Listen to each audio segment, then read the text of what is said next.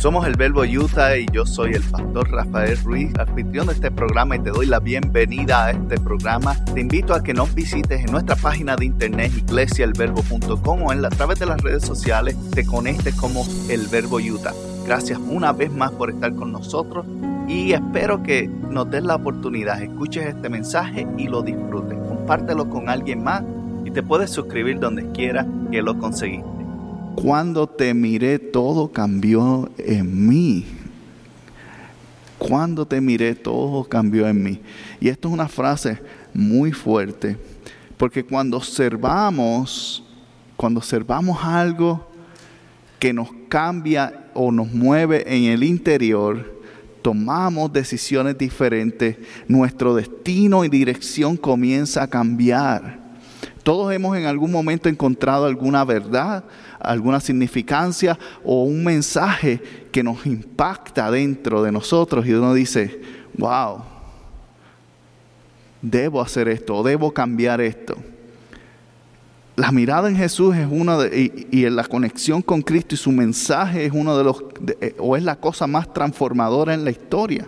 Pero a la misma vez somos transformados por mensajes regularmente que vemos, por ejemplo, cuando tenemos problemas de la salud y descubrimos algún, tipo de alimento o algo que me ayuda a mejorar mi salud, ¿verdad? Que hacemos, o al menos tratamos de hacer los cambios para tener una dieta que mejore nuestro estilo de vida. De igual manera, si alguien te da un mensaje en el cual te dice, si haces estas cosas vas a ahorrar más dinero en tu casa, ¿verdad? Que uno toma esos mensajes transformadores en serio. Uno dice, ok, voy a hacer esto y voy a, eh, a gastar menos aquí y voy a invertir acá. Y eso cambia cosas dentro de mí y dirección en mi vida. Cuando hay un mensaje que proyecta dentro de ti, de mí, que realmente tiene una solución a un problema, tiene el potencial de cambiar mi vida tal y como está. Y la vida o el mensaje de Cristo es el mensaje más poderoso que tiene el potencial no solamente de cambiar mi historia, sino la de mi familia, la de las personas que me rodean y la de todos los que nos continúan siguiendo. Yo quiero, en este ánimo de un mensaje impactador, yo quiero que mires un mensaje una imagen que voy a proyectar ahora, porque no solamente los mensajes vienen por voces o bocas, a veces es por lo que vemos. Por eso en la canción dice, cuando miré a Jesús, mi vida cambió. Porque nuestra vida puede cambiar por cosas que observamos, cosas que nos ministran. Y yo quiero que observes esta imagen para ver si esto causa en ti algún tipo de cambio o mensaje. Observa. ¿Qué puedes ver ahí? Es un mensaje que cambia mi manera de ver las cosas. Estás viendo que la imagen en la derecha, tres hermosos perritos o perros o popis, como tú les quieras decir, bien vestiditos, elegantes, listos para enfrentar lo que viene ya mismo para nosotros la nieve. Y mirándolo, ni yo tengo un abrigo tan valioso como ese. Mis abrigos probablemente 50 dólares lo más. Yo te aseguro que eso vale más de 300 dólares. Hecho a la medida, tallado para cada uno de ellos. Miramos en el contraste de la otra imagen y ¿qué vemos? Una situación similar, ambos están en frío, pero vemos dos seres humanos, un niño y un adolescente, abrazándose para qué? Para calentarse. Y esta es la realidad de nuestro mundo. Esta es la realidad de nuestra sociedad. Esta es la realidad que tú y yo vivimos y a la realidad que nos hemos acostumbrado, en la cual si los vemos independientes no realmente tal vez no causa tanto, pero cuando vemos comparaciones de las realidades, vemos donde no hay equidad. donde no hay, de cierta manera, oportunidades para unos y otros tienen demasiadas. Y hoy yo quiero hablar del cuidado. ¿Cómo cuidar? Y quiero que escuches este pasaje en Mateo 25, 35 y 36. Y dice, porque tuve hambre y ustedes me dieron de comer. Tuve sed y me dieron de beber. Fui forastero y me dieron alojamiento. Necesité ropa y me vistieron. Estuve enfermo y me atendieron. Estuve en la cárcel y me visitaron. Y durante esta serie hemos hablado sobre importancia. Hemos hablado sobre las cosas que tomamos y creemos que son importantes, a eso le damos atención, a eso le damos nuestra presencia, a eso le demostramos nuestro afecto, a eso le damos protección. En las semanas pasadas hablamos de esas cosas, ¿verdad? Hablamos de importancia. ¿Qué es importancia? Todo aquello que tiene valor para mí. Yo le doy importancia. Hablamos de atención. Cuando descubro que algo me importa, dependiendo del nivel de importancia que tengo, yo le doy mi atención. Esta persona me importa, pero tal vez esta persona me importa más. ¿A quién le presto más atención? A la persona que me importa más. Atención. La, tercera hablamos del afecto, que tiene que ver con la atención. Luego que le presto mi oído, luego que le doy mi atención, tengo que demostrarle la importancia a través del afecto, a través de, de, que se sienta de que esa persona es importante para mí, de que hay amor envuelto. Y hablamos de que el afecto no solamente se traspasa con palabras, se traspasa con tacto, se traspasa con tiempo, se traspasa con presencia, con estar presente. Y luego de eso Santi habló sobre la protección y él habló de la armadura, utilizó el ejemplo de la armadura de Cristo que nos ha dado, habló sobre cómo es es nuestra necesidad y cómo estamos equipados para proteger o deberíamos estar protegidos. Y él usó un ejemplo que me gustó. Él dijo, en muchas ocasiones tenemos la armadura, pero está totalmente limpia porque no nos las ponemos. Y cuando tú estás en medio ofrecer eh, aquello que es importante para Dios a otros, inevitablemente tu vestidura se va a manchar. ¿Por qué? Porque estás en un lugar donde hay trabajo sucio. Jesús, comparado con los fariseos, las vestiduras de Jesús no estaban limpias. Porque Jesús estaba entre la gente que nadie deseaba estar. Sin embargo, los fariseos, Jesús mismo dice en una ocasión, él dice, ven a los fariseos que andan como sepulcros blanqueados. En otras palabras, no se ensuciaban. No metían sus manos en donde había la necesidad, no iban a atender a la gente. Y parte de la atención tiene que ver con el cuidado, cuidar a alguien. ¿Saben lo que es cuidar? Todos tenemos una noción de lo que es cuidar. De hecho, cuando yo era pequeño, mis padres múltiples veces nos decían a mí a mis hermanas, ustedes no cuidan las cosas porque no, se la, no pasaron esfuerzo en ganárselas.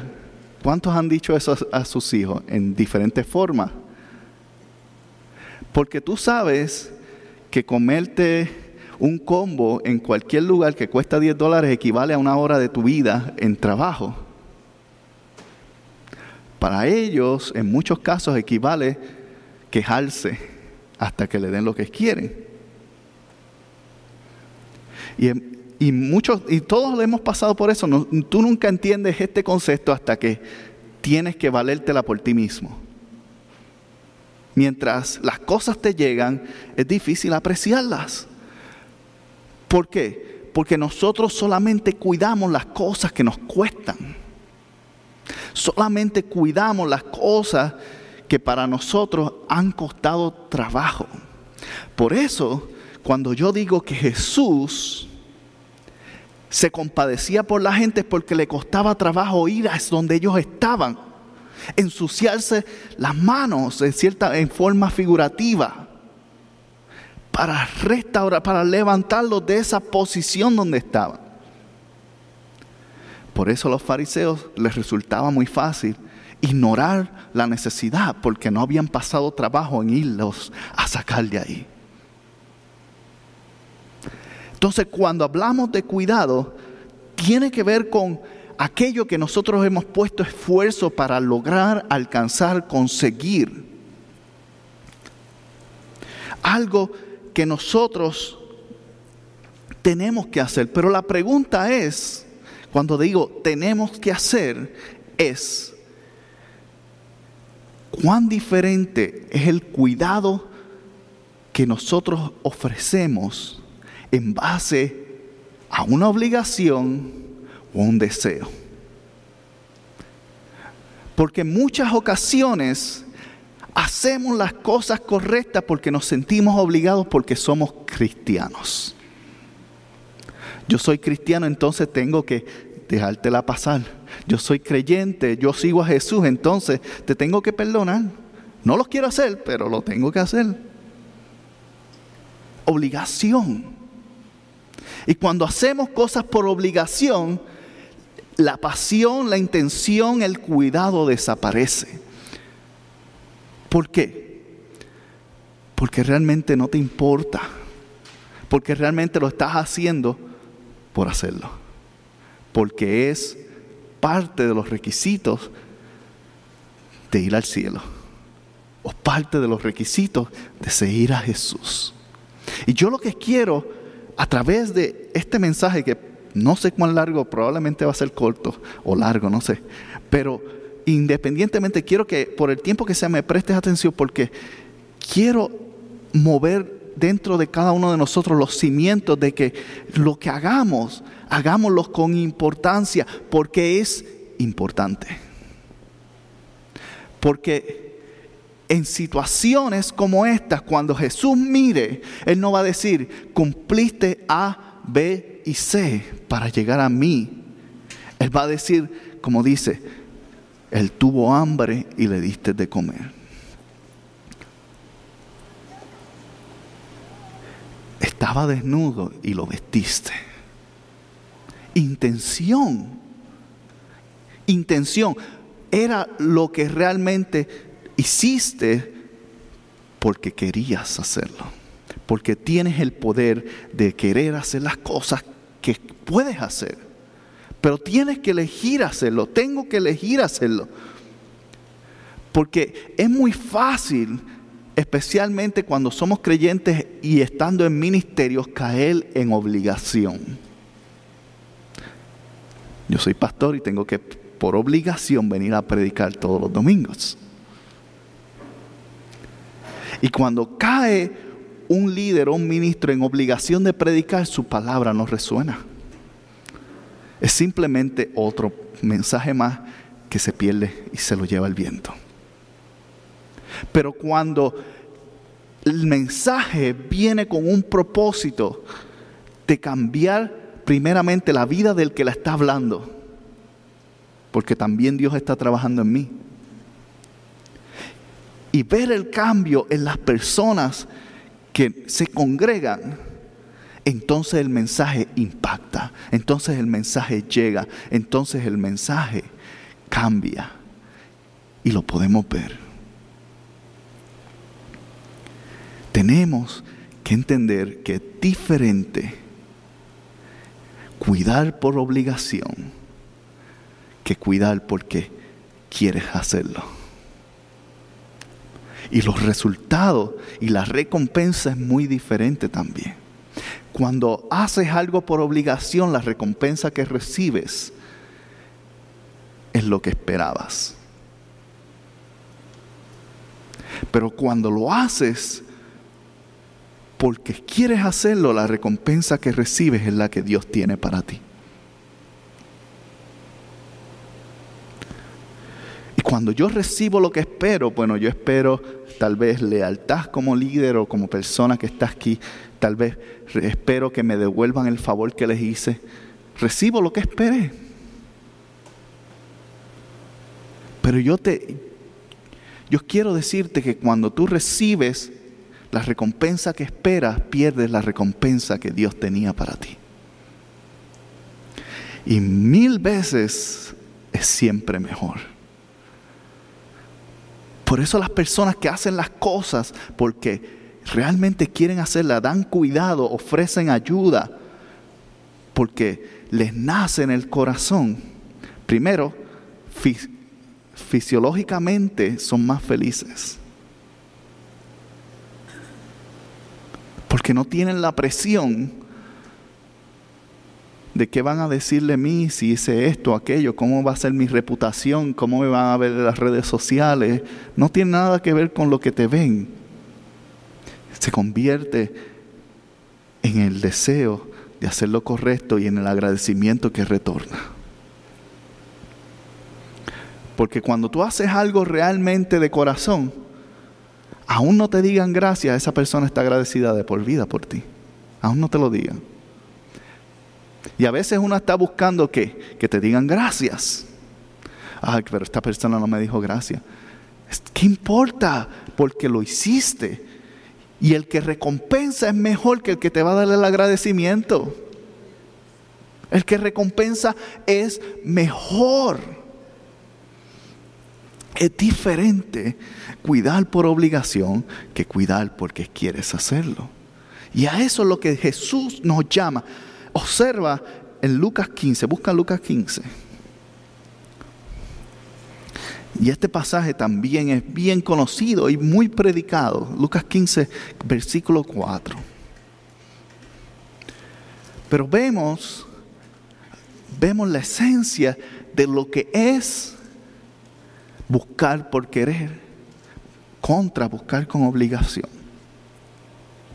Lucas capítulo 15, versículo 4 dice así, supongamos que uno de ustedes tiene 100 ovejas y pierde una de ellas. No deja las 99 en el campo y va en busca de la oveja perdida hasta encontrarla. Esa historia la conocemos especialmente porque pensamos que esa es la, obligación del pastor. Pero escucha, escucha bien esto. Si suponemos esta historia y usted se imagina ahora mismo un lugar con 99 ovejas y no se ponga a contarla porque me va a perder la atención aquí. Pero imagínense que hay 99, de momento se desapareció una. ¿Y qué sucede? Tiene dos opciones. Porque es tu obligación que cuidar, ¿verdad? Puedes irla a buscar basado en obligación. Y cuando vas a buscar la, la, oveja perdida basada en obligación, la vas a encontrar, absolutamente, porque es tu obligación hacerlo. Es tu responsabilidad hacerlo. Eres el pastor de ese rebaño. Es tu obligación. Fuiste, hiciste el trabajo y la devolviste. No hay nada malo con ir a hacer el trabajo. Pero la pregunta es, ¿cuánta atención realmente le puso al asunto? ¿Se sintió la oveja deseada o estaba lista para escapar de redil nuevamente? Porque cuando hacemos las cosas por obligación, simplemente logramos el objetivo, lo cumplimos y nos movemos. ¿Ok? La oveja está de vuelta, Señor. Hice mi trabajo, me voy a dormir. Se acabó. ¿A quién le brinda alegría eso? A nadie, porque al otro día se levanta, hay otra perdida y ahí volvemos a lo mismo. Y llegas al punto en que eso, la ocupación que sea, se convierte en una carga y hasta comienzas a resentir a las personas que estás cuidando y ayudando. Ahí va otra vez esta persona a hacer lo mismo y tengo que irlo a recoger a tal lugar y tengo que hacer esto. Se convierte, todos hemos estado en esto. ¿Cuántos hemos tenido a alguien que tú tienes que estar encima de ellos una y otra y otra vez? Cansa, ¿cierto? Porque caemos en el punto que nos sentimos obligados a hacer eso por ellos. Ya no es porque lo amas o por Cristo, por nadie, ahora es porque es un problema más para resolver en tu vida. Y la diferencia es que Dios no quiere que tú andes resolviendo un problema más, Él quiere que ofrezcas cuidado. Porque la oveja se puede escapar, probablemente se te va a escapar nuevamente. Como en una ocasión dijo, a veces el perro va a volver a su vómito. Va a pasar. Pero la diferencia es mi posición. No tiene nada que ver con ellos, es mi posición. O yo puedo hacer las cosas porque estoy obligado o responsable o eh, responsable a hacerlas. O yo puedo hacerlas porque quiero hacerlas, porque es lo que agrada al Señor, porque es lo que agrada a mi vida también que no tiene nada que ver con, nuevamente, la recompensa que obtenga de ese asunto sobre ellos, porque la recompensa que Dios da siempre es mayor. Pero en contraste, si el pastor salió esa tarde, no sabemos porque no lo dice la historia, pero salió y con cuidado verificó que no tuviese ninguna herida se la alimentó antes de llevársela al rebaño porque la encontró tal vez en malas condiciones. La cargó, la llevó, la trajo y no solamente la trajo, la puso frente a sus otras ovejitas amigas para que pueda tener el compañerismo. Se ocupó, pasó su tiempo, observó luego, ¿estás bien? ¿Estás bien? ¿Cuál de las dos ovejas tiene la capacidad de desaparecerse más rápido? La que fue por obligación. Pero cuando fue con cuidado, las personas recuerdan.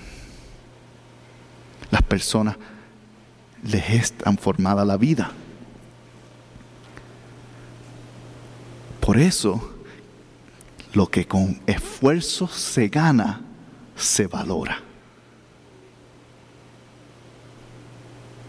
Por eso, cuando hacemos algo con la mejor actitud, el cuidado y la atención que recibe es correcta.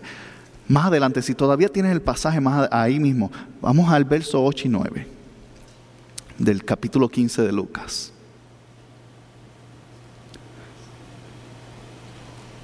Y dice así, o supongamos, continuando la historia, supongamos que una mujer tiene diez monedas de plata y pierde una. No enciende una lámpara, barre la casa, busca con cuidado hasta encontrarla. Y cuando la encuentra, reúne a sus amigas y vecinas y le dice, alégrense conmigo, ya encontré la moneda que se había perdido. Y lo interesante primero de esta historia es que tiene diez monedas y perdió una. ¿Todavía le quedan cuántas? Nueve. En otras palabras, todavía tiene más de lo que ha perdido, pero aún así una sigue siendo importante, porque tú sabes que si te falta una no puedes comprar lo que tú te querías comprar. El vendedor no te va a decir, ay bendito, se te perdió una. Ah, está bien, te voy a dar un No, te va a decir, mala tuya. ¿Y qué pasa? Primero enciende la lámpara en otras palabras, comienza a mirar donde no había mirado antes. Cuando algo valioso se pierde, comenzamos entonces a expandir nuestra visión, porque por lo general estamos viendo solamente enfocados en nosotros. Y cuando estamos enfocados en nosotros es, es, difícil observar el panorama que está a nuestro lado. Pero cuando algo se convierte valioso, cuando yo le asigno importancia y valor a algo y lo empiezo a extrañar, mi visión deja de ser de mirar a lo que está para mí y comienzas a mirar también alrededor porque quieres recuperar eso. Enciende la lámpara. Lo segundo, dice, barre. Tal vez nosotros se nos tiene que pelear algo para limpiar nuestras casas porque es la única forma. Es cierto. Y hablando de casa, vamos a observarlo en el corazón. A veces, cuando algo se pierde, es que nos damos cuenta cuánto valía para nosotros. Y comenzamos a limpiar nuestra vida. Tengo que cambiar esto, tengo que dejar de hacer esto, tengo que hacer esto. ¿Para qué? Para recuperar lo que había perdido. Tengo que tener más cuidado. Para que en una próxima ocasión no lo pierda. ¿Y qué sucede? Dice, busca con cuidado, palabra cuidado, con atención, con algo, con, con un querer, con observación, con delicadeza. Busca hasta los lugares. ayer mi niña tiene una de estas casas, de esas de, princesas de plástico, y entonces esas casas tienen unos palillos que las sostienen. Y un día que yo estaba recogiendo, me molesté de que eso estaba ahí, en medio siempre, y lo desmantelé y lo guardé. Y dije, lo voy a guardar tan bien que ella no lo pueda sacar y regar la casa. Bueno, ayer se antojó luego de meses sin usarlo, de que quería usarlo, y me trajo, apareció de momento y me trajo la casita en el plástico y empezó a levantarla. Dari, Dari, quiero, quiero jugar. Pues yo me puse a buscar los palillos y sabes que nunca los encontré porque los guardé tan bien que no sé hasta el momento donde estaba. Pero yo quería que ella jugara, así que yo ingenié un palo con un gancho y otras cosas más para que lo sosteniera, para que ella pudiera jugar adentro. Pero me tomó mucho trabajo. Porque realmente a mí que me importaba más que estuviese recogido que que ella lo usara. Entonces, a veces tenemos que medir eso. ¿Qué es importante para ti? Porque eso va a definir cuánto cuidado te ofreces. Y él continúa, dice, busca con cuidado hasta encontrarla. Y dice, y cuando la encuentra, reúne a quienes? A sus amigas y vecinas. Y esta parte es importante, usualmente brincamos esta parte, pero esta parte es bien importante y es realmente de lo que yo quiero hablar hoy. Porque las amigas y las vecinas son las que van a ofrecer el cuidado a la persona que perdió algo. Y yo quiero que hoy, cuando terminemos este mensaje, salgamos con una mentalidad de amigos y vecinos, amigas y vecinas. Yo quiero que tú y yo nos convirtamos en amigos y vecinos de alguien que perdió algo. Porque ¿qué dice que hacen? Que se alegran con ella. ¿Y por qué se alegran? Porque encontró la moneda perdida. Ahora, hemos estado discutiendo cuatro cosas con las cuales tú y yo luchamos constantemente. Cuatro cosas. A través de esta serie hemos hablado de estas cuatro cosas una y otra vez porque yo creo que es importante identificarlas en nuestra vida para que podamos escoger lo opuesto. Y estas cuatro cosas que luchamos en nuestra vida regularmente tienen que ver con esta actitud de ser amigos y vecinos. Porque cuando interactuamos en la vida de otros, tú no eres el protagonista, tú eres un parte de su historia. Y como tú eres parte de su historia, ¿cómo tú puedes afectar a las personas para que la vida de esa persona y su historia vaya en una dirección o cambie la dirección a través del cuidado que tú estás ofreciendo? a través de las cosas que están cambiando. Y las cuatro cosas que hemos mencionado, una es la ambición. Hablamos de ambición, recuerdan. La segunda que mencionamos fue el apetito. La tercera que mencionamos fue la codicia. Y la cuarta que mencionamos fue la avaricia. Cuatro cosas que luchamos constantemente, aún siendo creyentes, no se van.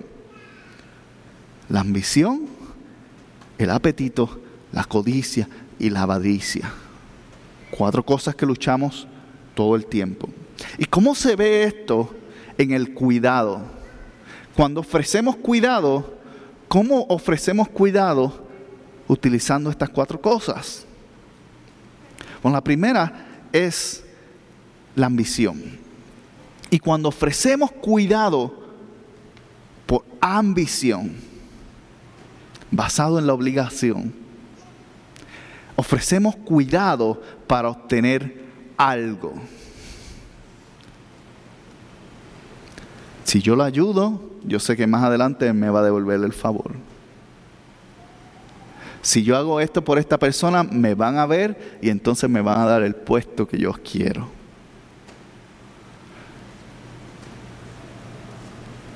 Por ambición. Porque quieres algo. Es para obtener. Y entonces cuando hacemos cosas por ambición, obtenemos lo que buscamos, pero perdemos lo que necesitamos.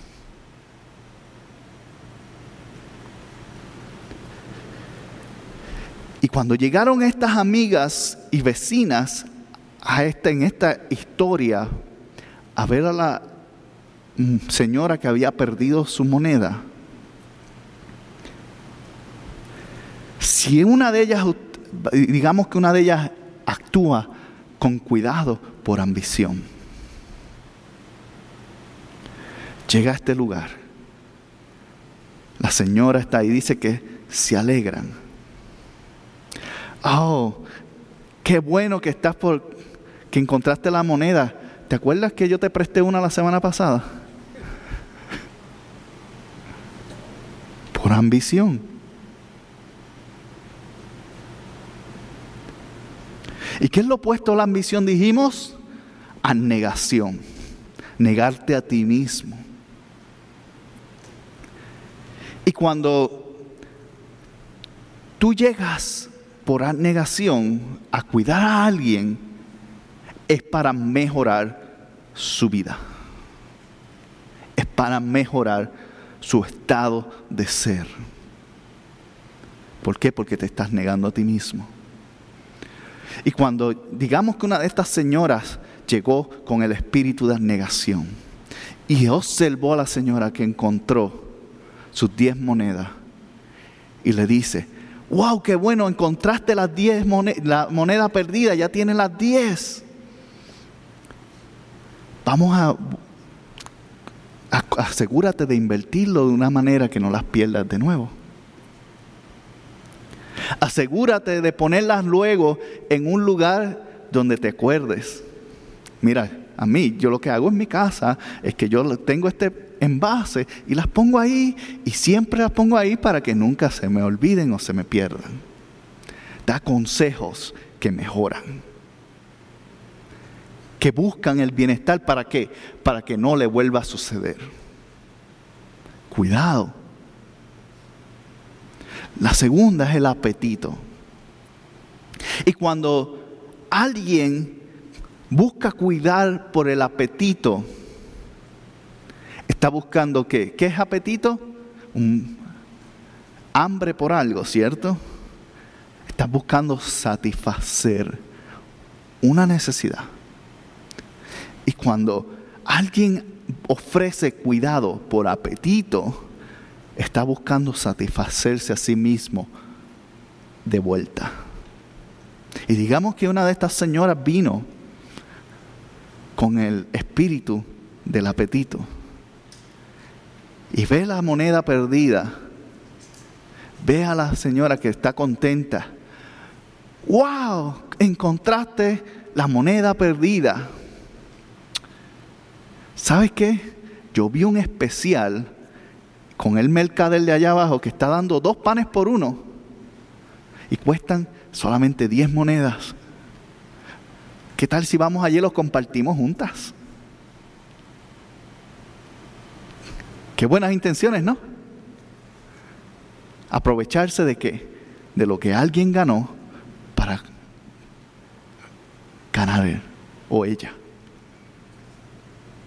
Pero cuando nos vamos al ámbito contrario, a lo que debemos romper de nuestro propio apetito, tiene que ver con el altruismo. Y recuerden lo que altruismo significa. Significa el deseo de hacer el bien. Y cuando tenemos un espíritu altruista y ofrecemos cuidado a alguien, lo hacemos por su bienestar. Lo hacemos para que, se, para que tenga un mejor estilo de vida. Y cuando llega una mujer, la mujer tal vez con el espíritu de altruismo, esta otra amiga, y ve a la señora que consiguió su moneda y ahora tiene sus diez monedas, le dijo, le dice, qué bueno que encontraste tus monedas. Ahora vamos a celebrar y con todas ellas. Es más, voy a traer algo de mi casa para hacer una fiesta. ¿Por qué? Porque el bienestar comienza donde? Psicológicamente. Hay muchos que estamos bien financieramente tal vez, o tal vez físicamente, o tal vez relacionalmente. Pero aún así dentro de nosotros nos sentimos vacíos, tristes, amargados. Y cuando tenemos a alguien que cuida por tu bienestar, viene a cuidar por tu salud mental, viene a cuidar por tu salud relacional, viene a cuidar por tu salud física, financiera, lo que sea. Tiene el deseo de verte bien sin importar la situación. Tiene el deseo de, honestamente, de que estés bien. Porque yo te aseguro que en esa historia que Jesús estaba contando, si llegan todas las amigas, todas estaban alegres, pero no todas tenían el mismo motivo de alegría. Pero la persona que es altruista, que realmente está alegre porque tú lo lograste, porque quiere lo mejor para ti, no tiene resentimientos al respecto. Al contrario, dice, se alegran porque encontraron la moneda perdida. Sin embargo, existe otra más, la codicia. Y cuando alguien ofrece cuidado o atención por codicia, realmente está haciendo algo para obtener una oportunidad. Y me explico. Hay veces que deseamos cosas, pero el momento no es oportuno y estamos buscando cuándo es para aprovechar y sacar el máximo que podamos en retornos.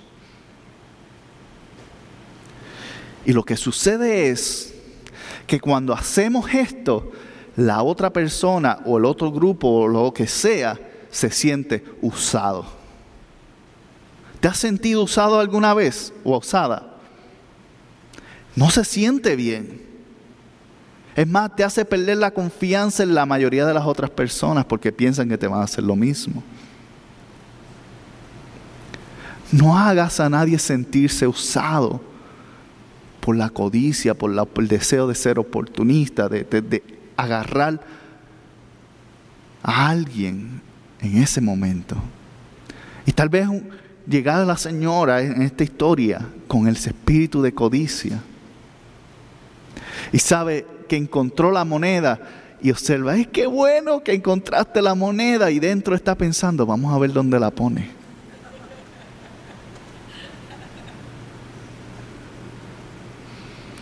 Vamos a ver dónde está.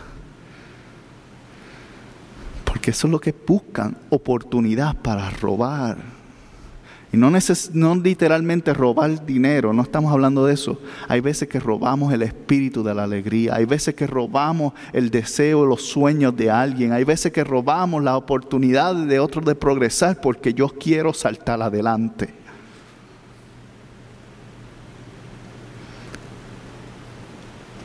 No seamos codiciosos. Al contrario, vamos a desprendernos porque cuando operamos con cuidado en desprendimiento, operamos para el beneficio de alguien más. Y esta es una parte complicada porque cuando operas para el beneficio de alguien más, ¿quién te está beneficiando a ti? Por eso es que luchamos con codicia, porque comparamos. Comparamos por qué los beneficios no vienen a mí y yo sigo dando. Al contrario, yo te digo, beneficia porque tu beneficiario es mayor. Porque la persona que se va a encargar de ti tiene más que suficiente. Porque si andamos buscando nuestro propio beneficio únicamente o, o tener algo en retorno, esa va a ser mi recompensa pero Dios tiene una más grande. Entonces, tenemos que tener, ofrecer cuidado con desprendimiento. Porque cuando somos desprendidos, cuando operamos para el beneficio de alguien más, y esa es nuestra motivación, no hay nada detrás de eso adicional, las bendiciones te alcanzan las bendiciones van detrás de ti. No tienes ni por qué decir, ay, ¿por qué me falta aquello, aquello? Si me falta, pues está bien, me faltó, pero yo sé que Dios tiene el cuidado de mí. La última cosa que luchamos en cuestión a esto es la avaricia. Y la avaricia es, una, es un animal fuerte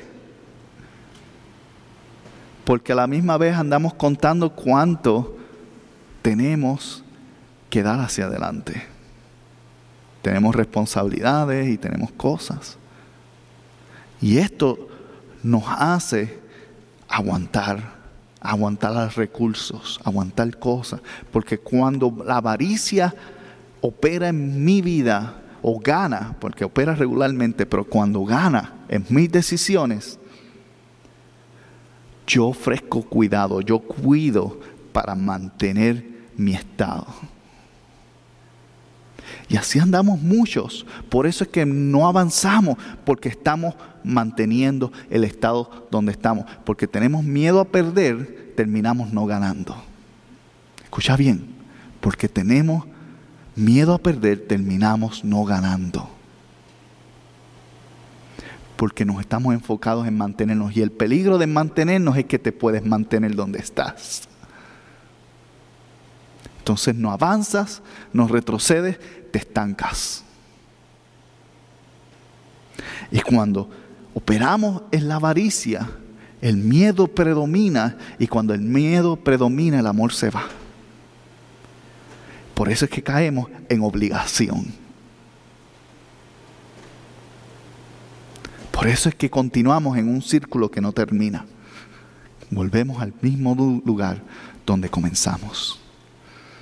Una y otra vez. Entonces, cuando andamos ocupados en mantenernos, tal vez es mejor irnos al lado opuesto, la generosidad. Y cuando operamos en cuidado por generosidad, operamos dando para impulsar. Y obviamente cada vez que un creyente escucha la palabra dar, nos han condicionado a pensar en diezmos y ofrendas y no estoy hablando simplemente de eso. Hay muchas cosas que tú puedes dar por generosidad y no por obligación. Tú puedes dar conocimientos, ves a alguien que tiene dificultad cocinando, ven acá, te voy a enseñar a cocinar. Ves a alguien en tu trabajo que tiene problemas con la copiadora y le puedes dar un bate. No, vas con ella y le dices, ok, estos son los botones que, que tienes que usar para operarla. Pero a veces nos sentamos atrás y nos reímos y mira esa tonta que no sabe usar la máquina. No, sé generoso. Llega y ofrécele lo que tienes. Esa fue la clave del niño que le llevó los cinco, los cinco panes y los dos pescados a Jesús. Jesús operó con el cuidado de ese niño que tuvo generosidad y le entregó lo que tenía. ¿Y qué hizo Jesús? Como lo hace siempre, multiplica lo que entra con generosidad. Por eso, cuando tú das amor generosamente, el amor se multiplica en otras personas. Por eso, cuando tú das atención generosamente, la atención continúa expandiéndose. Por eso cuando tú compartes conocimiento con generosidad, porque hoy en día el conocimiento es un mercado. Y no está mal hacer dinero con tu conocimiento. Todos tenemos el derecho a, vivir. Pero cuando esa se convierte en tu motivación, estás operando en avaricia y mantienes el estado donde estás. Pero cuando eres generoso con eso que se te ha entregado, el conocimiento, las, habilidades, las destrezas, los sentimientos, todo se multiplica inevitablemente. Porque Dios le entrega más al que más tiene. Escúchalo bien. Si tú tienes con generosidad, le das más, Él te puede confiar más en regreso. Pero ojo, cuidado, porque cuando recibes más, está la tentación de caer en la avaricia. Y ahí lo que hace es que pierdes.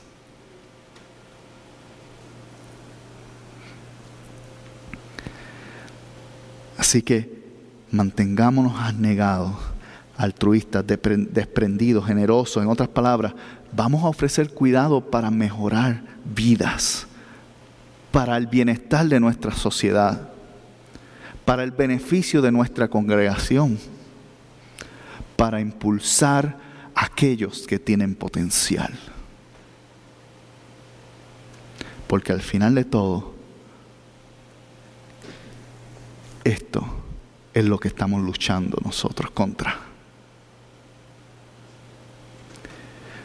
Para que el rey responda.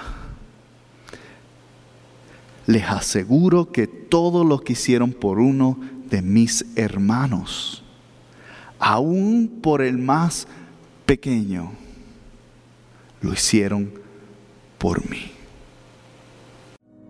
Si te gustó este programa o quieres saber más sobre la iglesia El Verbo en Ogden, Utah, te invitamos a que visites nuestra página iglesiaelverbo.com o puedes comunicarte con nosotros a través de mi correo electrónico pastor@iglesiaelverbo.com Gracias por haber sido parte y si no te has suscrito, recuerda suscribirte y dejarnos también un buen comentario. Puedes suscribirte en iTunes, en Google Play o donde quiera que conseguiste este programa o podcast. Muchas bendiciones para todos y nos veremos la próxima semana.